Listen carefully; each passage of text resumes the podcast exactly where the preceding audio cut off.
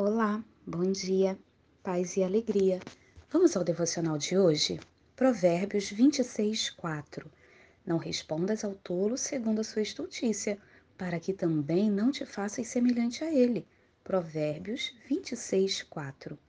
Você já se deparou com uma situação na qual você viu que havia necessidade de falar, mas você usou sabedoria para não se expor naquele momento, para não se rebaixar ao nível da pessoa a qual estava te ferindo com as suas palavras?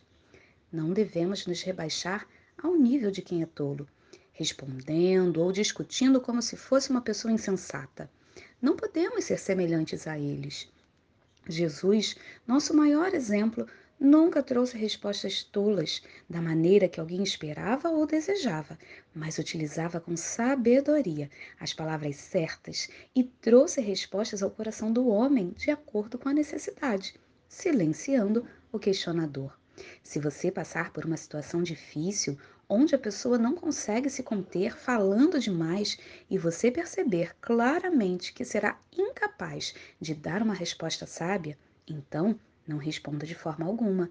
O silêncio silencia aquele que é tolo. No momento certo, traga a resposta de modo que a pessoa fique sem forças para continuar com aquela tolice. Assim, você aprenderá a ter discernimento e utilizará palavras sábias para reverter a situação.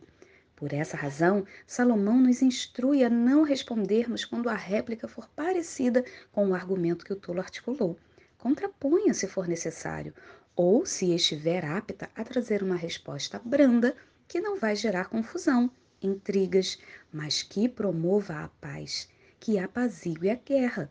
A melhor coisa que fazemos como servas de Deus é ter respeito, paciência, decência e bom senso. Esses são aspectos de sabedoria de quem ama Deus e quer servi-lo até mesmo quando fala aos outros.